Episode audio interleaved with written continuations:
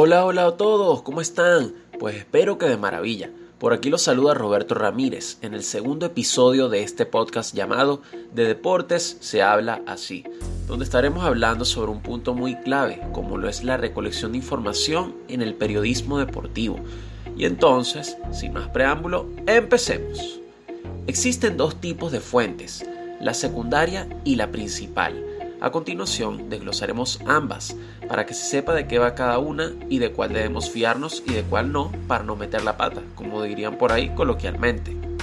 Entonces, la fuente primaria es aquella que está ligada a aquella institución o deportista del que estamos por comentar o escribir. En este caso podría ser el agente, algún directivo, patrocinante, representante o incluso el mismo atleta, por lo que este tipo de fuentes es más que confiable mientras que la secundaria es alguien que asegura haber recibido información de otra persona, por lo que esto debe tomarse con pinzas. Muchachos, debemos saber en quién confiamos, porque al momento que como periodistas quedamos como mentirosos, nos rayamos. Es por esto que debemos rectificar cualquier tipo de información que no venga de la fuente primaria, para evitar este tipo de problemas.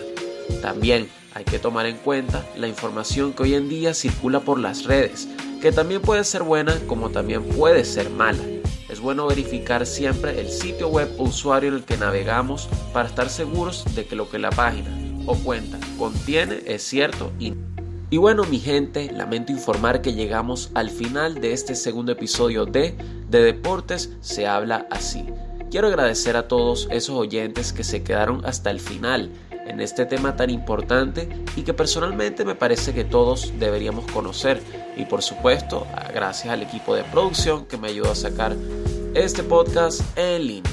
Sin más que decir, para ustedes habló Roberto Ramírez y esto fue de Deportes se habla así. Hasta el próximo episodio, mi gente. Chao, chao.